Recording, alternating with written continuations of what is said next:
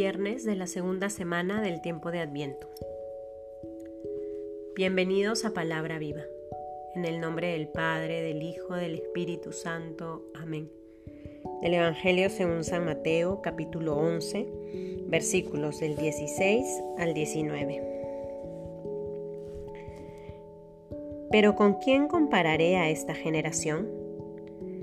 Se parece a los chiquillos que sentados en las plazas se gritan unos a otros diciendo, Os hemos tocado la flauta y no habéis bailado, os hemos entonado endechas y no habéis lamentado.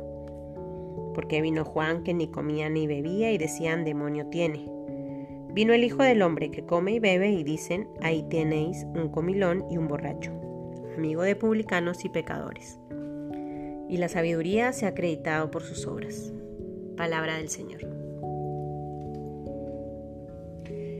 En este tiempo de Adviento, como lo hemos escuchado en distintas ocasiones, se nos invita a estar vigilantes, a disponer mejor el corazón para la llegada del Señor.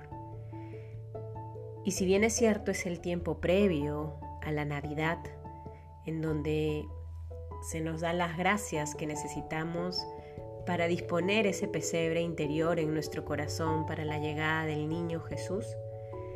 También es un tiempo en el que hacemos memoria de estas realidades terrenas que en su momento llegarán a su fin, porque el Hijo del Hombre vendrá. Y de lo que se trata es justamente de recordar esta realidad finita para asimilar y hacer nuestra cada vez más el hecho de haber sido creados para lo eterno, para estar en el cielo, para compartir la morada con Dios. Y es importante no solo mencionar esto, sino buscar apropiarnos de estos dones que Dios ha querido regalarnos.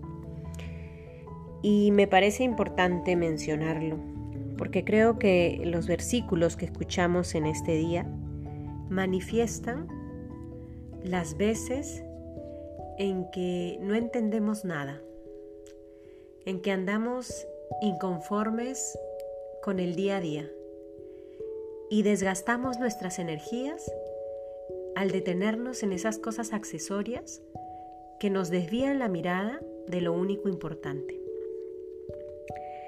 Vino Juan el Bautista que ni comía ni bebía y decían demonio tiene. Ahora viene el Hijo del Hombre que come y bebe y dicen que es un comilón y un borracho. Ni lo uno ni lo otro. Que se hace mucho frío, que se hace mucho calor, que si estuviera en este lugar, que si mejor estuviera en este otro, si tuviera este trabajo o mejor tengo este otro, es que si hubiera estudiado esto, y no hubiera hecho esto. Y así vamos desgastando nuestra vida en estos hubieras, en estas realidades que no existen, en estas suposiciones, y desgastamos el corazón, desgastamos las fuerzas que, tenemos para vivir el presente, para vivir vigilantes, para no quedarnos en esas cosas accesorias y en el reclamo y en la queja innecesaria, sino descubrir en esto que vamos viviendo cómo Dios se va haciendo presente en nuestra vida.